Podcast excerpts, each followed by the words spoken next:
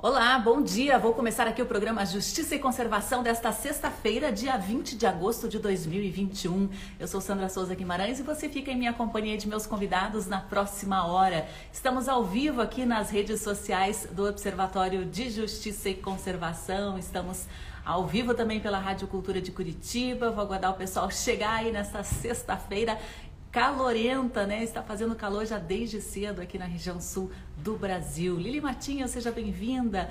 Gilan Meta, eu não consigo falar teu nome não me desculpe. Professor Mocelin já está a postos. Luciano Portoncello está com a gente também. Sejam todos muito bem-vindos, né? Hoje nós vamos, inclusive, falar com o professor Renato Mocelin a respeito dessa retomada do poder do grupo extremista talibã no Afeganistão. Nós vamos tentar entender aí quem são essas pessoas, o que motivou, né, esse extremismo e o que levou também a essa nova tomada de poder e esse pânico, essas cenas de terror que a gente tem acompanhado no noticiário. Isso daí vai afetar toda a política internacional, né? Um, um, realmente um caos que está se instalando novamente. Aparentemente estava resolvido, mas não estava nem perto de uma solução pacífica. Uma das boas-vindas aí para o pessoal da Rádio Cultura de Curitiba, que já está conectado com a Edlen Ribas. Pissous está com a gente também. Sexta-feira também é hora de, é dia da gente dar uma volta por aí, né? Conhecer alguns roteiros turísticos aqui no programa Justiça e Conservação. E hoje eu te convido para dar uma volta de bicicleta. Nós vamos conhecer um pouquinho mais de um projeto que quer estabelecer uma rota Caissara de Cicloturismo. Nós vamos receber aqui o José Pedro da Rosa, ele que é professor do curso em Gestão de Turismo da Universidade Federal do Paraná, no Campidi do Litoral. Então, o José vai estar com a gente aí falando sobre o potencial, sobre o que já foi desenvolvido nessa área de cicloturismo aqui no litoral. Bia Santana está com a gente também, a Amy Duarte também está acompanhando. Pessoal, fiquem muito à vontade para participar aqui do programa, tá? Com perguntas, sugestões, o seu alô, já me contem aí de onde vocês estão acompanhando o nosso programa. Inclusive, eu queria deixar, reforçar o convite aqui para vocês é, compartilharem, acompanharem as nossas postagens nas redes. Né? Ontem postamos um vídeo bastante significativo a respeito das obras de engorda da Praia de Matinhos, né? as consequências que isso pode trazer para o surf na região. Então, a gente até conta com vocês aí para se informarem junto com o Observatório de Justiça e Conservação, compartilharem nosso conteúdo, apoiarem a nossa causa ambiental também. Mirilo Vera Silva está com a gente. Bem-vinda, Vera. Vitória Araújo também acompanha. Vinícius Seconel, Ovalho Silva. Pessoal, fiquem muito à vontade para participar aqui. Bia Santana também está acompanhando. Eu já vou chamar o professor Renato Mocelin para começar a conversar com a gente, que temos muito pano para manga nessa situação para a gente tentar entender o que está acontecendo. Guardar o professor se conectar aqui com a gente, a gente já inicia a nossa conversa. Bom dia, professor. Bom dia, Sandra. Bom dia, ouvintes. Então, professora, imagens chocantes temos acompanhado aí nos noticiários envolvendo essa retomada do poder do grupo Talibã, né? Quem são essas pessoas? O que motivou a formação desse grupo, professor? Veja bem, Sandra, a história ali é longa, né? O Afeganistão é um país localizado na Ásia Central, país montanhoso, uma população pobre, né? apesar de que existem recursos minerais expressivos, mas o Afeganistão está em uma posição estratégica. O Afeganistão tem fronteiras com a China, tinha fronteiras com a União Soviética, né? está próximo da, da Índia. Enfim, a época da Guerra Fria, ocupava uma posição de grande relevância. Daí as duas superpotências, no caso Estados Unidos e União Soviética, tinham lá seus interesses no Afeganistão. Quando a gente fala em Afeganistão, Sandra, é, é preciso destacar que existem várias etnias no Afeganistão.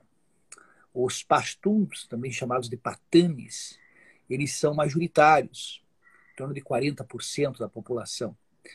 E a, a, fronteira entre Afeganistão e Paquistão ela é artificial, porque existem pashtuns que vivem no Afeganistão e também que vivem no Paquistão. Tanto é que o Bin Laden ele não foi morto no Afeganistão, mas sim no Paquistão.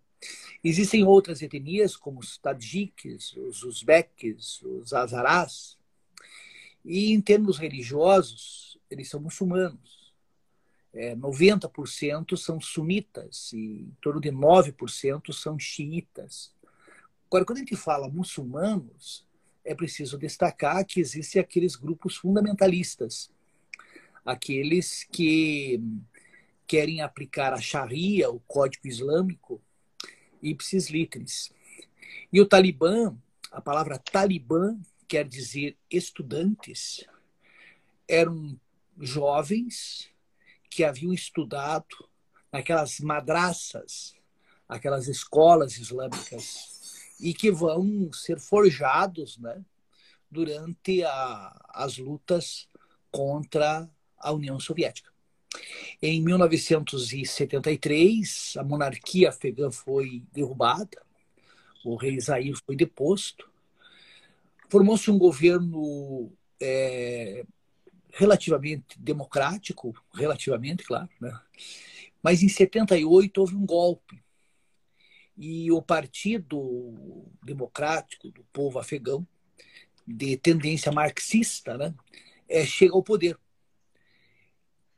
que uma aliança com a União Soviética. O Amin, Rafizullah, o, é, o Tarak, outros é que vão governar. Eles transformaram o Afeganistão, Sandra e ouvintes, num Estado laico. Quer dizer, houve a separação entre religião e Estado. Iniciaram um processo de reforma agrária. E muito importante, em 78, um decreto estabeleceu a igualdade entre homens e mulheres, a igualdade jurídica. E muitas mulheres, algumas já trabalhavam fora, estudavam em universidades. Existem fotografias de mulheres afegãs nos anos 60, nos anos 70, tendo total liberdade. E eles não proibiram, mas tornaram opcional o uso, por exemplo, do chador ou da burca. Esse governo, é lógico que não era uma maravilha, era um governo um tanto quanto artificial, porque o Afeganistão eh, existem muitas tribos, é uma visão, uma sociedade tribal, em que os chefes, os líderes locais têm uma força muito grande e onde a religião acaba impregnando o cotidiano dessa população. Vários grupos, muitos deles rivais, se uniram contra esse governo considerado que foi imposto, na visão deles, pelos soviéticos. Em 79, é, diante da instabilidade, da fragilidade desse governo, na iminência desse governo cair, o Leonid Brezhnev, que era o secretário-geral do Partido Comunista da União Soviética, ordenou a invasão então, houve a invasão soviética em 79. Eu diria que o Afeganistão foi a, o Vietnã da União Soviética. Assim como os norte-americanos acreditavam que seria fácil submeter os Vietcongs, os soviéticos acreditavam que poderiam sufocar esses guerrilheiros mujahedins que combatiam o governo pró-soviético do Brabak Karmal. Enviaram em torno de 15 mil homens, equipamentos os mais variados, e nós vamos ter essa guerra, a guerra do Afeganistão, em que de um lado estava o governo afegão, mas os soviéticos contra diversos grupos guerrilheiros, chamados genericamente de mujahedins, que tinham apoio financeiro da Arábia Saudita, dos Emirados Árabes, apoio logístico do Paquistão e armamentos, bem como treinamento dos Estados Unidos. É preciso não esquecer que vivíamos a época da Guerra Fria. Em 80 venceu o senhor Ronald Reagan nos Estados Unidos, que vai aumentar a ajuda a esses mujahedins que lutavam contra os soviéticos e o governo afegão. E esses grupos foram vistos, foram populares em uma época, né, professor, é, justamente por combaterem esses senhores das, da guerra que traziam também muitas mortes, tortura, sequestros, né, professor? Houve um tempo que eles tinham o apoio da população. Como que isso evoluiu ao, ao longo da história? Veja, o governo pró-soviéticos era um governo repressor a própria ocupação soviética foi extremamente violenta. Os soviéticos bombardeavam aldeias, ah, muitos civis pereciam.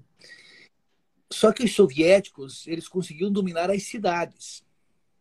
Nas montanhas, por exemplo, no Vale de Panjshir, tinha lá o Ahmed Massoud, que ficou conhecido como Leão do Panjshir, porque o governo não conseguiu tomar aquele, aquele vale, mesmo com todo o poderio da ajuda da União Soviética.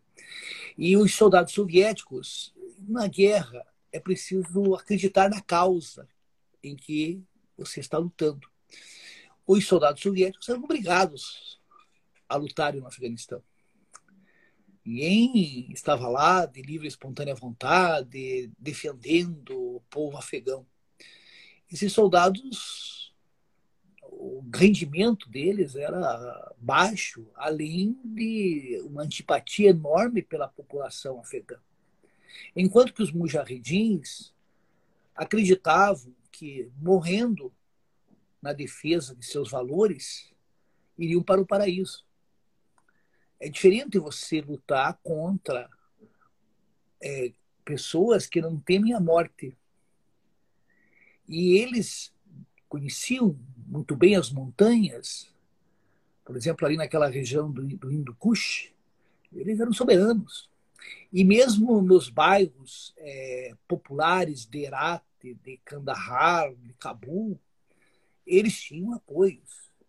Então o governo afegão só se sustentava com o apoio soviético, com a invasão, com a ocupação do Afeganistão por tropas soviéticas, mais ou menos como o governo do Vietnã do Sul lá se mantinha com o apoio dos Estados Unidos. Mas houve uma mudança na União Soviética muito significativa. Em 1985, nós tivemos a eleição para secretário do Partido Comunista do senhor Mikhail Gorbachev. E o Gorbachev, ele com a sua perestroika, com a sua glasnost, ele procura reduzir a corrida armamentista. E a União Soviética estava gastando muito no Afeganistão. Inclusive, dá para se dizer que o Afeganistão contribuiu para o processo de declínio inexorável da União Soviética. E, paulatinamente, o Gorbachev começou a retirar as tropas soviéticas do Afeganistão, concluindo a retirada em 1989. O processo foi muito parecido com o que aconteceu no Vietnã. Qual era o plano?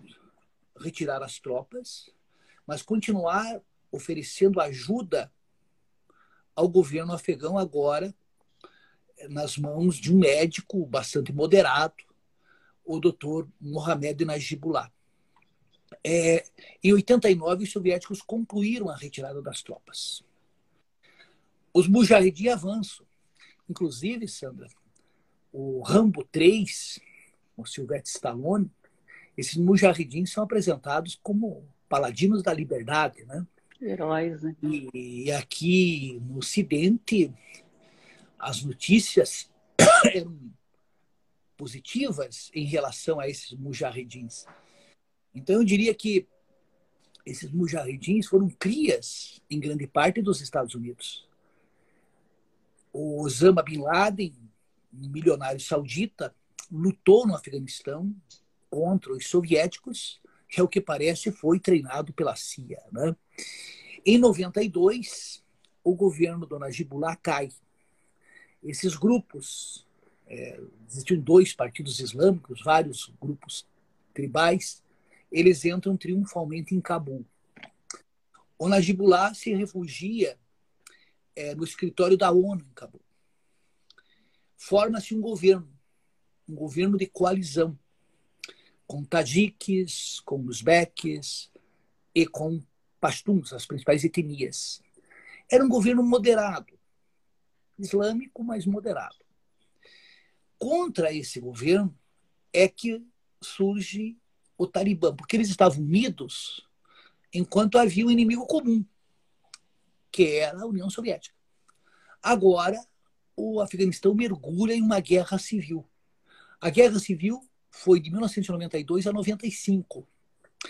Em 95, o Talibã conquista Herat, Kandahar e, finalmente, como aconteceu agora, Cabul. E transforma o Afeganistão num emirado, como fez agora. Quais os países que reconheceram o Talibã, o governo Talibã, do Mullah Omar, né? Que havia se tornado muito próximo de Bin Laden? A Arábia Saudita, os Emirados Árabes e o Paquistão. O governo afegão não foi reconhecido pela ONU. Estávamos na segunda metade do, do, da década de 90. E o Bin Laden, a União Soviética não existia mais. Nós tivemos a Guerra do Golfo, quando Saddam Hussein invadiu Kuwait, foi condenado pela ONU, e tropas internacionais vão expulsar os iraquianos do Kuwait. Só que eles usaram a Arábia Saudita como trampolim para atacar os iraquianos no Kuwait. E o Bin Laden considerava a Arábia Saudita um território sagrado. Ali é que viveu Maomé, Meca, Medina. E ele elegeu os Estados Unidos como o inimigo número um do Islã. Foi criada a Al-Qaeda, Al-Qaeda, a base. E a Al-Qaeda era treinada no Sudão. A administração Clinton ordena o bombardeio dos locais onde a Al-Qaeda treinava seus combatentes. Nós tivemos lá os atentados nas embaixadas de Nairobi, no Quênia, de Dar es Salaam, na Tanzânia, e o Bin Laden transfere, porque agora os seus amigos estão no poder no Afeganistão. Os campos de treinamento da Al-Qaeda para o Afeganistão. Dois dias antes dos atentados de 11 de setembro, porque veja, o Talibã não consegue dominar todo o Afeganistão. Eles dominavam 90% do território. E havia a chamada Aliança do Norte, em que esse leão do Panjshir, lá, o Hamed, é, era o líder, controlava 10%. Eles foram dois elementos da Al-Qaeda, fingindo serem jornalistas, foram fazer uma entrevista com esse líder da Aliança do Norte. Só que na, na Câmara estava uma bomba. E ele acaba sendo morto. Isso no dia 9 de setembro de 2001. No dia 11 de setembro, nós tivemos os atentados nos Estados Unidos. E vejam, ouvintes, Sandra, o presidente George Walker Bush tinha que dar uma resposta, porque o Serviço de Inteligência dos Estados Unidos é, cometeu falhas assim grotescas, né? Os a Al-Qaeda pôde sequestrar aviões nos Estados Unidos. É, os homens foram treinados para pilotarem nos Estados Unidos eles vão dar uma, uma resposta à opinião pública. E a pressão dos Estados Unidos na ONU foi tal que uma decisão da ONU condena o Afeganistão, porque o George Walker Bush exigia que o governo talibã entregasse o Bin Laden. A gente não sabe se o governo talibã não entregou o Bin Laden porque não quis, ou o que eu acho mais provável, não tinha o controle sobre o Bin Laden. E no final, de 2001, tropas internacionais invadiram o Afeganistão. O regime talibã foi deposto. E de 2001, final de 2001, até agora, 2021, o Afeganistão foi ocupado por tropas internacionais. É, a tese, ou pelo menos a propaganda, era que essas tropas internacionais estavam lá para garantir a existência de um regime democrático no Afeganistão bem como no respeito aos direitos humanos. Nós vamos ter governos corruptos, grande parte dos recursos vão ser desviados. Inclusive, recentemente, uma reportagem assinalou que o Abdullah, por exemplo, um sujeito importante do governo, deu uma entrevista um pouco antes da tomada do poder pelo Talibã em um hotel suíço, com uma diária de mais de 10 mil dólares, todo o staff dele, enquanto o povo vivendo em condições precárias. Então, o, o Talibã tem um certo apoio popular, Sandra, porque ninguém toma o poder é, sem ter um certo apoio popular. O governo, que era financiado pelos Estados Unidos e sustentado pelas tropas internacionais, um governo corrupto, como era o governo do Vietnã do Sul. E vejam vocês, ouvintes, a semelhança quando Nixon retira as tropas do Vietnã do Sul, os Vietcongs, em pouco tempo, vão tomar o poder. Porque o governo do Vietnã do Sul não tinha sustentação popular. E descobriu-se depois que seus líderes haviam desviado somas fabulosas para contas em bancos, em bancos suíços. Então, desculpe, eu falei demais, você ia fazer uma pergunta, né? É, professor, é uma situação, é, até aqui no Ocidente, choca um pouco essa questão envolvendo direitos humanos, né, e, e, esses grupos fundamentalistas. A gente tem visto como eles se posicionam em relação às mulheres, à educação, né, professor? Gostaria que o senhor falasse um pouquinho sobre essa Sharia, que é essa lei que eles seguem, né, se realmente é uma interpretação ou ela diz realmente que, que por exemplo, mulheres devem ser tratadas de forma inferior, devem ser trancafiadas e mortas, inclusive, se saírem de suas casas? É, essa interpretação literal, porque no mundo islâmico nós vamos ter estados laicos. A Turquia, por exemplo, o Egito, onde você tem lá um código penal, você tem um código civil, onde a religião tem influência, claro.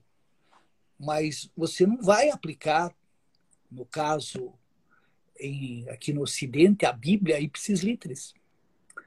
Você não vai pegar, para quem conhece a Bíblia, tem lá a primeira carta de Timóteo, no capítulo 2, como a mulher deve se portar. Então, aquilo que a Bíblia diz sobre a mulher, obviamente, nós no Ocidente não aplicamos e tantas outras passagens bíblicas. Imagine você, Sandra, se fôssemos aplicar ipsis litteris certas passagens da Bíblia nos dias de hoje. O mesmo dá para se dizer do mundo islâmico. A posição da mulher. Quando surgiu o islamismo, a posição de Maomé em relação às mulheres era mais avançada do que existia na sociedade árabe, inclusive mais avançada em relação ao mundo cristão ocidental. Mas isso lá no século VII. O que, que aconteceu? Muitas tribos que foram convertidas ao Islã é, tinham um histórico de opressão à mulher. Por exemplo, a, na Somália, nós temos a, algo assim terrível em relação às mulheres. Que as, que as meninas têm lá o clitóris mutilado, retirado, né? É, mutilado. Então isso não é Islã. É, você veja que eles vão obrigar as mulheres a usar a burca, vão afastar as mulheres dos serviços públicos. E aqui é preciso destacar que existem outros países onde a condição da mulher é das piores. Por exemplo, a Arábia Saudita, o Bahrein. E aqui é importante destacar que os norte-americanos não invadiram o Afeganistão porque estavam pensando na democracia afegã ou na situação da mulher o Bush precisava dar uma resposta à sociedade norte-americana em relação aos atentados. Era preciso também tentar erradicar a, a força da Al-Qaeda. E quem ganhou com a invasão, Sandra? A indústria armamentista. Os Estados Unidos gastaram mais de um trilhão de dólares nesses 20 anos. Para quê? Eles teriam feito muito melhor se investissem na infraestrutura do Afeganistão, é, em educação, em saúde. É claro que muita gente lucrou, poucos na verdade, né, com essa invasão. E é uma Professor, hipocrisia... falando, é, falando em lucro, né, houve um financiamento de guerra na história, né, para esse grupo talibã. E hoje o que financia esse grupo extremista fundamentalista? A gente ouve dizer é... que é o ópio, é o tráfico de heroína. É isso mesmo ou ainda há um financiamento de guerra? Veja, eles recebem recursos dos Emirados Árabes, da Arábia Saudita, de milionários espalhados pelo mundo que acreditam na causa, mas principalmente nós temos o cultivo da papoula, né? E o Afeganistão é o maior fornecedor da matéria-prima para o ópio e para a heroína. Além, existem minérios também. A, a China vai reconhecer provavelmente o governo talibã e vai seguir a sua política. Não vai se imiscuir nos problemas internos e vai entrar para obter vantagens econômicas, evidentemente, das riquezas minerais existentes no Afeganistão. Mas eu queria só pontuar, Sam, que nós falamos muito da opressão da mulher no Afeganistão, dessa, dessa subordinação do Estado à religião. E o Brasil? O número de feminicídios que nós temos no Brasil.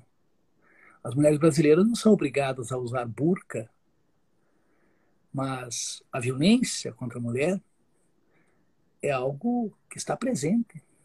Inclusive aumentou em 2020. O uso da religião para fundamentar certas políticas, inclusive o slogan do atual governo tem Deus no meio. Né?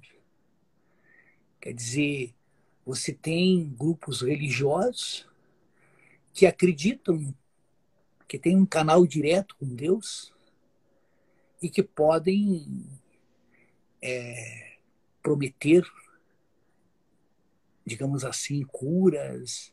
Há um estelionato religioso em curso já há algum tempo no Brasil e um processo de fanatização que só só tem aumentado. Então, o Afeganistão em alguns aspectos, é aqui. Nós tivemos, como houve no Afeganistão, retrocesso. O Afeganistão era melhor em 1978, em 1979. Mas é, o Brasil era melhor há 10 anos atrás, há 5 anos atrás, há 20 anos atrás, em muitos aspectos. Nossa, é muito importante essa reflexão que o professor faz, né? A gente olha, né, com olhar assim assustado, aterrorizado para o que está acontecendo do outro lado do mundo, mas a gente esquece do que está acontecendo diariamente aqui no Brasil e também essa ligação aí, até o Rafael Sobania comenta essa ligação entre religião e Estado quando é nociva, né, professor? É, eu acho que uma das grandes conquistas do Ocidente foi o Estado laico. Lá atrás, o John Locke defendeu a separação entre religião e Estado Hoje, no Brasil, felizmente, nós temos um Estado laico. Então, temos as uniões homoafetivas, temos o divórcio, temos uma independência e uma liberdade maior do que tínhamos, por exemplo, no século XIX. Se o Brasil não fosse um Estado laico, todas essas conquistas elas teriam sido brecadas. Por exemplo, o Irã. Ah, tem eleições no Irã? Tem. Mas como é que funciona? Tem lá um, os candidatos e esses candidatos são submetidos ao Conselho Revolucionário. E a última palavra para dizer se o sujeito pode ser candidato ou não é do Ayatollah Ali Khamenei. homossexualismo é crime. A questão da, da, da, da, da, da, da, da prostituição há uma punição severa, só que por baixo do pano a coisa rola intensamente. Então, a defesa do Estado laico, da democracia, né, do Estado democrático de direito, infelizmente o Afeganistão está muito longe disso. E o Brasil tem se afastado disso. Na área ambiental, que é onde nós temos sentido de forma intensa o retrocesso, não era uma maravilha há 10 anos atrás. Mas existiam políticas públicas, existia um debate maior. Eu diria que os hunos, os visigodos, de repente tomaram Roma. Se Roma não era uma maravilha, a dominação visigótica foi pior. Exatamente. Lembrando que ano que vem temos eleições, né? Vamos reverter isso daí, vamos evoluir politicamente, por favor. Professor Renato Mocerim, acho que a, a, essa tua sabedoria, esse teu conhecimento, né, nos elucida muito sobre os rumos que tomamos e os rumos que precisamos tomar. Muito obrigada pela nossa coluna de história de toda semana e a gente se vê na próxima sexta, é isso, né? Um bom final de semana para todos. Pelo jeito será um ótimo final de semana, ensolarado, quente, tudo de bom. Tudo de bom, professor. Até a próxima. A gente vai se despedir aqui do professor Renato Mocelin, né? A gente tentou entender um pouquinho a respeito dessa situação histórica que estamos vivendo no mundo, né? Com a retomada do grupo fundamentalista talibã no Afeganistão, né? A gente entende também muitas semelhanças aqui com a nossa América do Sul. Mas agora, né, o professor comentou aí que é uma sexta-feira ensolarada, o, o, o, fim de semana está só começando e eu queria convidar vocês para ir com a gente até o litoral, dar um passeio de bike pela Rota Caiçara de Cicloturismo. Vou convidar aqui nosso próximo entrevistado para entrar na nossa transmissão. Deixa eu encontrá-lo aqui. Ele já está online. Apostos, já faço aqui as apresentações. José Pedro da Roça ele é professor do curso de Gestão em Turismo da Universidade Federal do Paraná, o Camp Litoral. Bom dia, José, tudo bem? Bom dia, Sandra, tudo bem? Tudo Bom dia, gente. Vamos dar uma volta de bicicleta para espairecer, né? Depois dessa coluna de história que sempre nos faz aí refletir, olhar um pouquinho por que, os erros que estamos cometendo. Vamos dar uma volta de bicicleta. Como é que tá a Rota Caiçara aí, José? Tudo bem, Sandra? Então, tá andando a, a, passos largos aí. A gente vem trabalhando há, há, um ano e meio já, né? E é uma proposta muito interessante, né? De transformação social, de conservação da natureza, né? das unidades de conservação. Enfim, um projeto, um projeto bem interessante. É, e como é que surgiu essa ideia? Porque o litoral aqui tem, acho que, acho que todas as praias têm esse potencial maravilhoso, né, de, de, de, pedalar, de sentir o ar fresco, o vento na cara, né, a brisa do mar, a paisagem, né, mas existe muito mais opção além do que você pedalar na areia, né? Vocês têm desenvolvido aí no curso de gestão em turismo algumas rotas, né? Como é que tá, tá essa percepção até do ponto de vista profissional do turismo? Ah, então, te, te, vamos, vamos, do princípio, né? Primeiro, te agradecer a oportunidade aqui de vir falar do nosso projeto, que para a gente é tão, tão significativo. Enfim, a gente começou em, em, março de 2020, né? A pandemia não tinha sido anunciada ainda. E tem um servidor muito ativo, que é o José Carlos Belotto, de Curitiba, que cunhou o Ciclovida, né? Então, na verdade, a, a, essa iniciativa toda parte desse programa de extensão da UFPR que chama-se Ciclovida. Ah, fizemos uma reunião na época e, o Belo, e daí conheci o Beloto, né? Eu sou professor da, do setor litoral da UFPR, do curso de gestão de turismo, justamente. E aí o Beloto, nessa reunião, já ventilou essa, essa ideia, né? E aí, José Pedro, o que, que tu acha da gente fazer? Seria, né? Seria possível?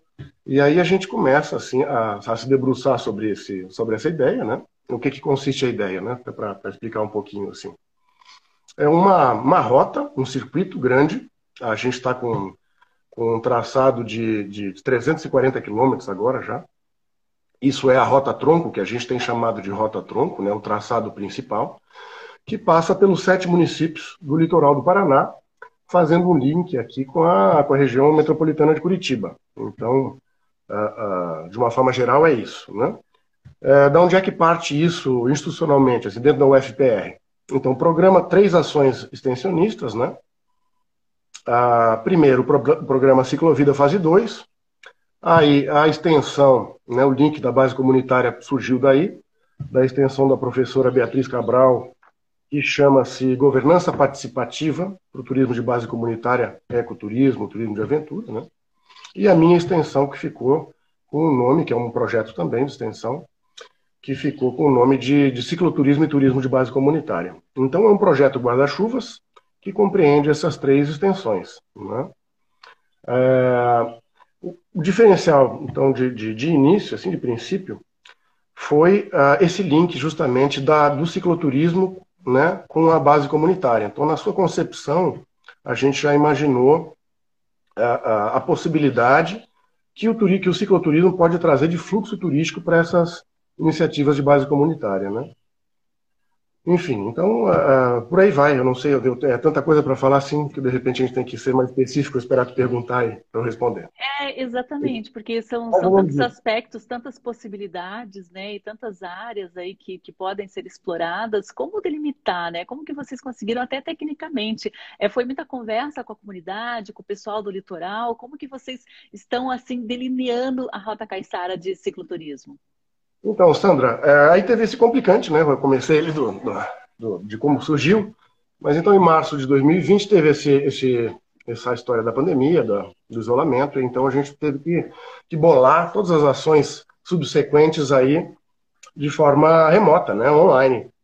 Então aí, é, para a gente dar uma, uma, uma, pincelada aqui no, no percurso metodológico, a gente primeiro fez uma reunião de algumas reuniões de sensibilização, né, com, com os municípios, uh, né, com, com, os atores sociais, tentando uh, encontrar esses representantes, né, dos municípios uh, comunitários também.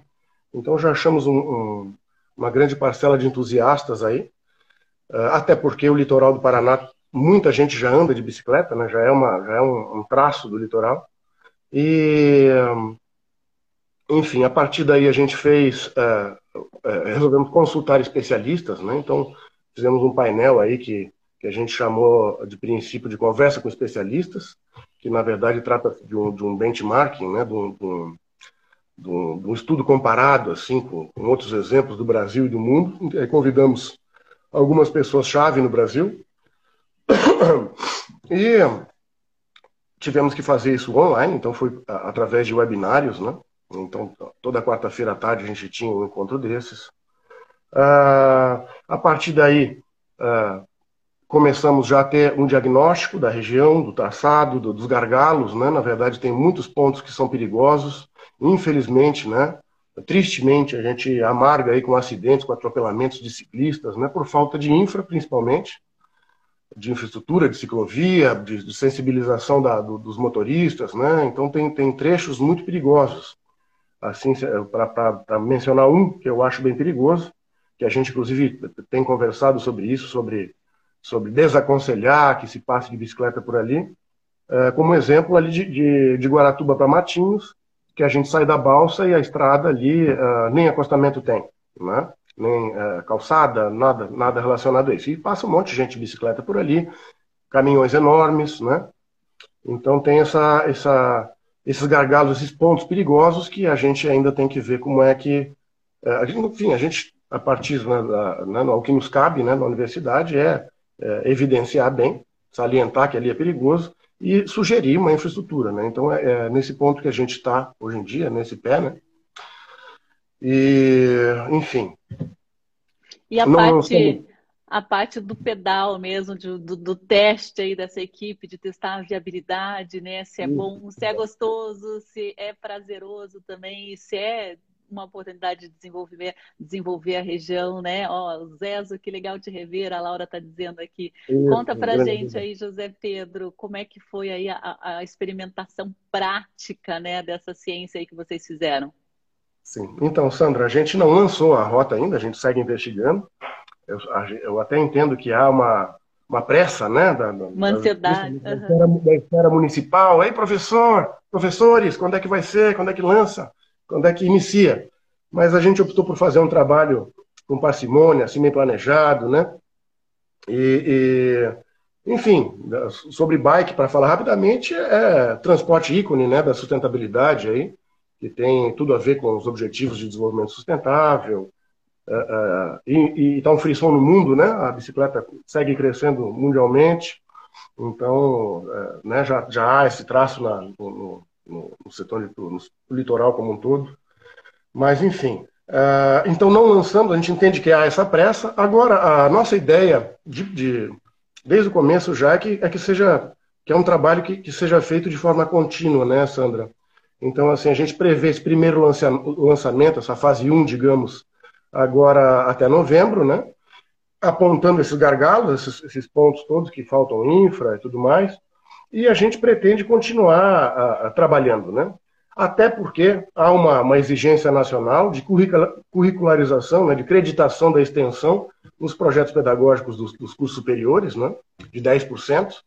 Então, a gente já vê, inclusive, a oportunidade de, de, de campo para estudo, para aprofundamentos, né, para extensão mesmo, né, que a extensão, na verdade, é isso. Né, é, a, da democratização do conhecimento, então a gente levar o conhecimento da universidade para as comunidades e trazer a realidade das comunidades para a sala de aula.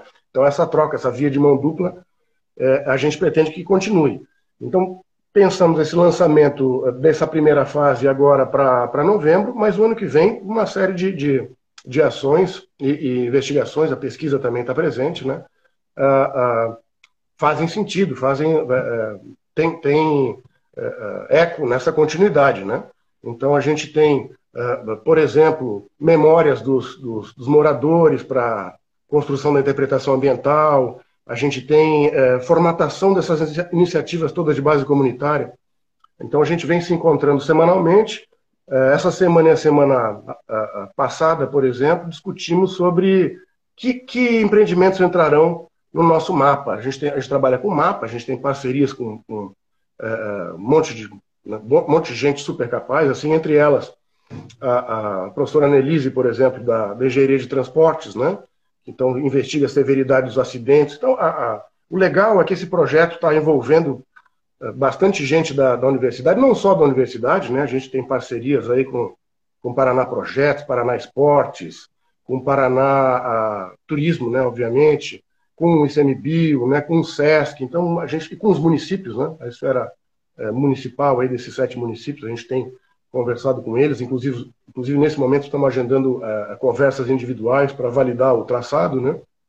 E, bom, do que tu tinhas me perguntado, a gente fez um teste, um primeiro teste desses 340 quilômetros, né? Então a gente teve voluntários aí e, e bolsistas nossos que, que, pedalaram esses 340, 340 uh, quilômetros iniciais aí para a gente, iniciais que eu digo assim para a gente fazer esse, essa primeira testagem, né? Aí é, já vimos algumas coisas que, que, que, temos que mudar, que temos que melhorar, né? E, e algumas coisas que a gente vai fazer para o ano que vem, capacitações, né? É, formatações, esse tipo de coisa assim. Um, então fizemos esse teste, temos um, um, um bastante trabalho para continuidade, né? E, e, e temos uma cara, digamos, um, um retrato do que a gente tem agora e os pontos que a gente tem que melhorar. Então temos um prognóstico e com as prefeituras pontualmente a gente vai a gente vai falar agora sobre possibilidade, por exemplo, de cicloparagem uh, uh, implantada e mantida pelo município, em cada município, um centro de recepção dos visitantes. Uh, uma das ideias aí que se ventila também a possibilidade de a gente fazer um museu multissediado da cultura caiçara, né? Então, sede em cada cicloparagem dessas, em cada, em cada município que a pessoa possa ir visitando e, e conhecendo, né? Enfim, uma série de projetos a mais, assim. Muito legal. O David Dismael Rodrigues está dando um alô aqui para gente. André Perinoto, grande abraço ao meu amigo e colega José Pedro. Inclusive, o Observatório amigos de Justiça e Conservação fez né, um projeto junto com um escritório de arquitetura especializado e outros consultores, um projeto de uma ciclorrodovia interpraias que previa né, esse, essa segurança para o ciclista, essas paradas também para descanso e para contemplação, né? Felizmente não tivemos aí um retorno muito positivo do nosso governo do estado. E pelo que vocês sentiram nessas centenas de quilômetros percorridas aí em teste, né, em estudo, é, a questão da infraestrutura ainda é o principal obstáculo para oferecer também uma segurança mínima né, para o ciclista e para o turista? Sem dúvida é, né, Sandra? A gente, né, como eu te falei, tem esses, esses relatos desses acidentes, né? É, é, e, e, e, aí a gente esbarra é, nesses pontos, assim, né? claro, a gente a gente sinaliza isso, a gente espera que o, que o, que o governo do estado, que o, Detran, a gente tem uma parceria com o Detran, né? Então, sinalização, a gente já conseguiu que, que eles, enfim, se envolvessem, que eles façam isso. É, mas essa questão da infraestrutura é, realmente é, é, é, muito é muito significativa, é muito expressiva, né? Porque é, realmente pode mudar ali e dar uma segurança para para quem pedala, né? E não é não é só o visitante, a gente não fala só do turista, né? É importante pensar assim na própria questão da mobilidade, né? Que vai que é para além do turismo. É, então, uma cidade onde tem uma máxima no turismo que, que diz isso justamente, né? A, a, um destino, uma cidade só é boa para o turista se é antes boa para quem nela vive, né? Então, uh, essa infraestrutura é muito necessária. A gente tem algumas exigências, assim como exemplo, que, que até elucidam assim a, o nosso entendimento sobre isso. BID, por exemplo, só financia a obra de rodovia, mesmo reforma em rodovia, esse tipo de coisa assim, né? incrementos em rodovia, se tiver diálogo com algum outro modal de transporte.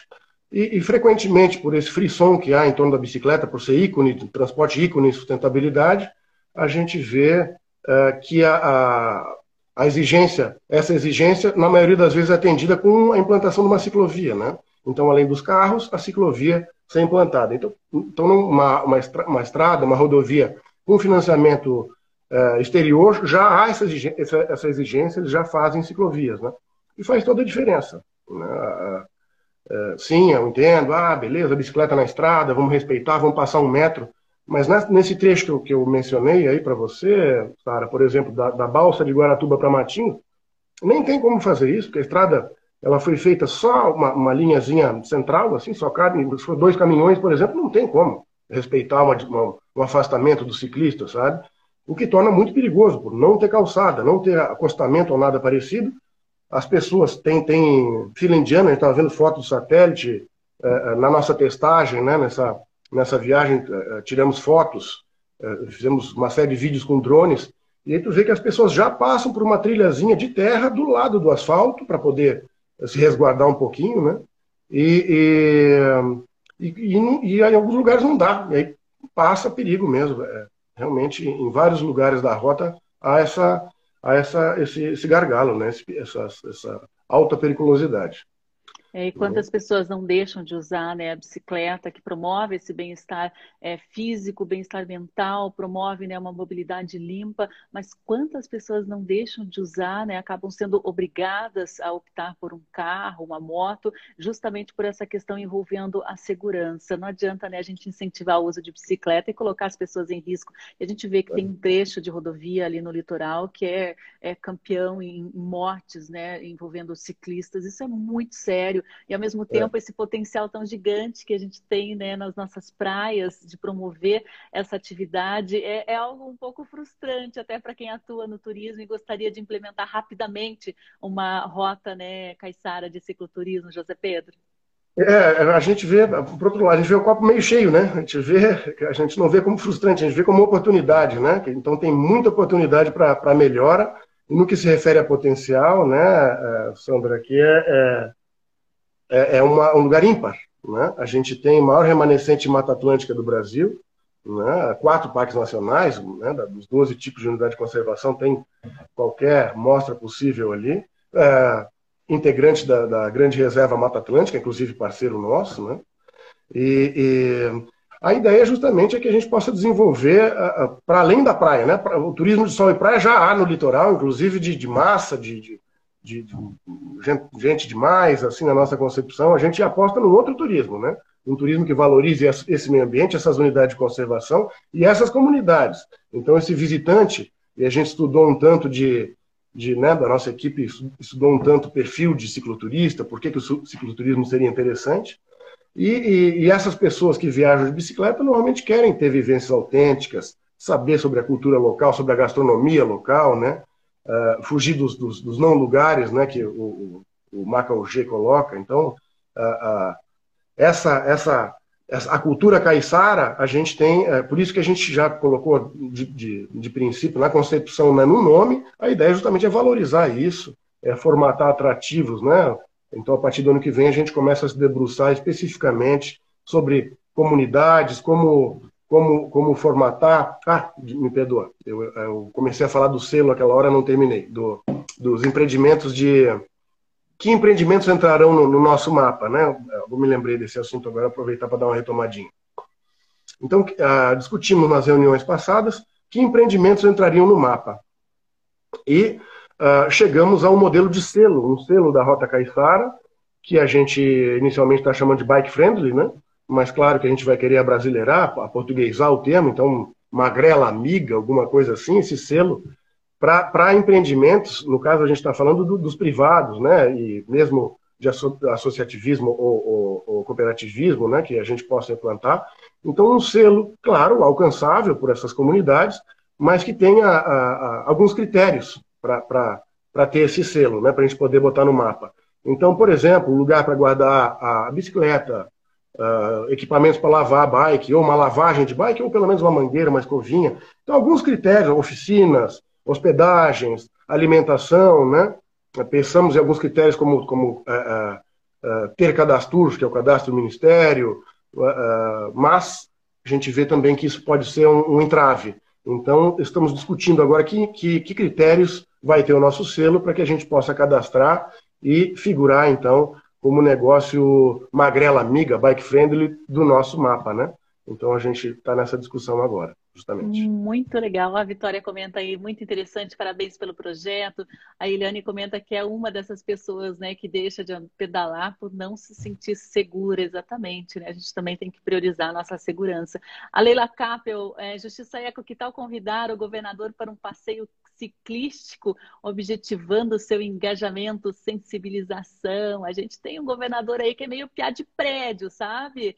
É, não entende muito bem essa importância da natureza, da mobilidade né, sustentável também. A gente tem uma certa dificuldade de comunicação aqui com o nosso governador é, que se diz né, muito ambientalista, muito sustentável nos seus, nos seus projetos, mas às vezes é só um pintado de verde aí. A gente tem uma dificuldade histórica também, né, com o desenvolvimento de políticas públicas, não é só com a gestão atual, né, José Pedro? É, se a Sim. gente tivesse uma conversa, né, uma valorização realmente dessa mobilidade sustentável, a gente estaria em um outro patamar, né, porque potencial a gente tem. Sem dúvida, sem dúvida. Então, muito potencial, né? tanto culturais, atrativos culturais como naturais, muita coisa para fazer. É, assim, é, é, sim, o governo do estado poderia participar mais, é, mas a gente tem, a gente tem, por outro lado, né? É, é, enfim, o deputado Goura tem, tem nos ajudado, né? Que já participa da, da, do, dessa, da, da ciclomobilidade, dessas discussões envolvendo ciclomobilidade. E o governo do estado, né, a gente, claro que a gente tem a nossa, nossa ideologia, né, particular, assim, mas o nosso projeto está para que aconteça isso. Então, ah, temos tido uma devolutiva, claro, ah, gostaríamos que fosse mais, gostaríamos, claro, que o Brasil inteiro trabalhasse para o desenvolvimento desse projeto, mas a gente tem tido algumas devolutivas positivas, sabe, Sandra, do governo do Estado. Né? Então, imagino que eles já tenham é, é, estejam revendo né, essa, essa, esse entendimento sobre, sobre o, o cicloturismo, a ciclomobilidade, né? E a gente, então, tem, é, né, como eu te disse, Paraná Turismo, Paraná Esportes, Paraná Projetos, a gente tem o Detran Paraná, a gente tem é, várias pessoas aí, digamos, então, do, do governo do Estado que envolvem o Estado do Paraná, trabalhando junto, é, nos dando um apoio, né? Isso é ah, fundamental, tá. né? Porque sem um apoio, sem políticas públicas, a gente não consegue, é muito difícil a gente é, implantar, é né? Até essa questão estrutural, né? De acostamento, de, de, de ciclovia, né? A gente precisa realmente de, de, recursos públicos. Precisa, é fundamental. A gente tem, então, alguns trechos muito com uma infraestrutura bem legal, por exemplo, a Orla, então, de, de Matinhos. É, em, em, em, vários lugares a gente tem uh, os roteiros, a gente prestigia, né? Obviamente, todos os, os roteiros uh, feitos anteriormente, então a gente conversou com essas pessoas todas, estamos né, fazendo uma força para incluir todo mundo, assim, não deixar passar nada, inclusive com roteiros complementares, a gente tinha até esse problema de de denominação, assim, ah, roteiro secundário não é complementar, né, para não, não ter demérito. Então, tem roteiros complementares formatados já, uh, uh, que tem vários lugares que tem infra, né? A nossa expedição passou pela Ilha do Mel também, então como é que seria andar de bicicleta lá? Quem é que alugaria a bicicleta lá? Como é que lava a bicicleta? Então essas questões todas vêm à tona, porque a gente conversa com, com um, uh, um, número grande de cicloturistas também, de pessoas que praticam, né? De, de, de ciclistas, né?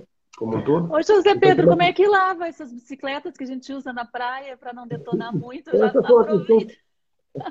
aproveita e dá uma dica aí, porque a Marizinha é cruel também com, com a bicicleta, né? Sim, pois essa questão surgiu, né? parecia de pouca importância, mas aí a gente mas começa é... a ouvir os relatos. Não, não, pedalou na praia, professor, tem que ter a, a tem que ter a lavagem da, da, da bike depois. Eu digo, lavagem, claro, o cara tá com a bicicleta dele, que é o xodózinho dele ali, né? e, e é pedalando na praia, ele vai querer lavar para pegar o asfalto. Então, inclusive, figura aí como uma oportunidade de negócios, né? A gente que vai trabalhar justamente no ano que vem com a formatação desse negócio, já é uma oportunidade. O turista, seja ele mais especialista ou menos, depois de, uma, de um trecho de praia com areia, ele vai querer possivelmente tomar um banho e, e, e lavar a sua bicicleta, né? Uma, aí pode ser uma lavação mais minuciosa, de escovinha, pode ser uma, uma mangueira, né? Assim, e, e com oportunidade de negócio, a gente tem, por exemplo, é, é, N possibilidades, né? A cama e café, né? o bed and breakfast, aí, só um quartinho para alugar, café da manhã, um caldo de cana. Então, o que a gente vê muito, Sandra, é importante a gente salientar isso. Iniciativas, eu, eu tenho o André Perinotto, por exemplo, que estava falando agora aqui, é meu colega da UFPI, né? Eu tenho seis anos de UFPI, litoral do Piauí, lá Parnaíba. E, e, enfim, a gente vê é que tem várias iniciativas de base comunitária, né? Tatajuba, alguns lugares do Ceará, da Rede Tucum, eu me hospedei já nessa base comunitária, né? a Prainha do Canto Verde, para conhecer. E a gente vê que alguns lugares desses, super bem formatados, super bem pensados, e tem uma visitação modesta, tímida, por o que poderia ter. Então, essa foi, foi também uma da, dos insights que a gente teve aí para pensar é, como que a gente poderia ter mais gente visitando. E a, a alternativa, então, do cicloturismo também foi por essa, por essa ótica de gerar mais fluxo, né? Então, de repente, uma pessoa viajando de carro, está indo só para o turismo de sol e praia, ali para a praia, não vai parar para tomar uh, um caldo de cana, alguma coisa, ver um artesanato. Agora, depois de tu pedalar X quilômetros lá, super cansado, e tem então, uma senhorinha que vende o caldo de cana gelado ali do lado, é, é sensacional, né? Então a gente pensou também por essa ótica do, da geração do fluxo, né, do complemento, como é que o que, que o cicloturismo podia uh, transformar, né, podia ajudar a transformar esses destinos aí de, de base comunitária que já existem e os uh, uh, né, que a gente formatará, que a gente auxiliará aí a partir do ano que vem. Muito ah, legal. Inclusive, ah, me lembrei, desculpa, para falar mais uma, um pouquinho. Inclusive, temos para esse momento da, da, da, da, formatação da base comunitária, uma parceria já com que surgiu a partir de uma conversa com a, a secretária de Turismo de Urubici, né, que é a, a Marinês Valkovski, que é da Acolhida da Colônia, que é uma iniciativa de, de turismo rural e de base comunitária que tem em Santa Catarina. Né, a Acolhida da Colônia vem, veio da França, um projeto francês chamado Acueio Paysan, né, que ficou traduzido como acolhida da colônia aqui. E, e então esse pessoal da acolhida da colônia já sinalizou que tá, é, é, que tem interesse em nos ajudar e essa parceria é super bem-vinda, né, para formatar esses destinos aí do, do, da, do, do, litoral como um todo, né, formatar esses que faltam, melhorar, otimizar o que já tem, né. Então é mais uma parceria aí que a gente, que a gente tem. Muito legal. Adriana Zovico está pedindo para a gente falar sobre lixo zero aqui no programa. Vamos falar com certeza, assunto importantíssimo, Adriana. A, a, a Maíra que está comentando que andar de bicicleta pela cidade é mais do que uma alternativa de deslocamento, é mostrar que é possível pensar em mobilidade sustentável. Ela está dando aí os parabéns, grande projeto. José Pedro, vou agradecer a sua participação aí. Vamos manter o contato, né? O Observatório de Justiça e Conservação se interessa muito por esse projeto, em como implementar e como promover também um turismo sustentável no nosso litoral. Conte com a gente aí para o que você precisar, tá bom? Vocês também contem com a gente. Sandra, obrigado pela oportunidade. Eu, eu tinha tanta coisa a mais para falar, né? Como passou rápido aqui. E, é. e enfim, a gente está à disposição. Tanto, né, obrigado mais uma vez. E, e, teremos novidades em breve aí da, do desenvolvimento da rota. Muito legal. O lançamento vai ser em primeira mão aqui no programa Justiça e Conservação. José Pedro, um abraço a todos aí da Universidade Federal do Paraná Litoral e a gente conversa aí mais para frente. Até mais. Tchau, tchau. Obrigado, Sandra. Tchau. Até mais, pessoal. Um bom fim de semana a todos.